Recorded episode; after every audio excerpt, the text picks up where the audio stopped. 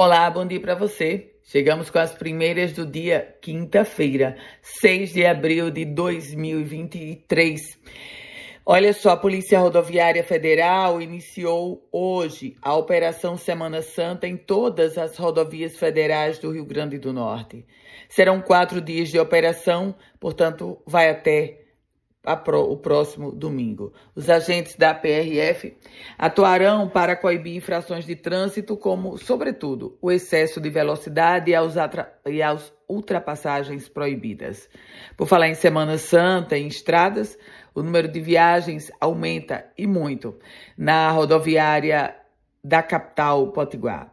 Segundo a empresa que administra o terminal rodoviário de Natal, cerca de 13 mil pessoas devem embarcar em viagens no local durante esse período, desde ontem até o próximo domingo. Com relação aos desembarques, o número estimado é de 10 mil pessoas.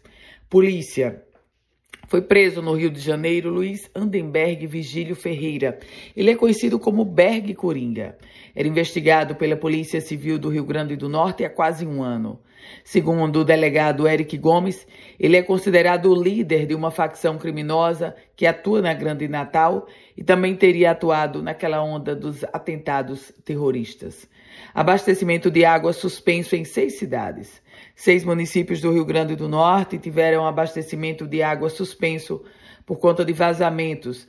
Isso foi confirmado inclusive pela Caerne. Lages, Pedra Preta, Caiçara do Rio do Vento, Jardim de Angicos e Riachuelo, além da comunidade de Cachoeira do Sapo, estão com abastecimento suspenso.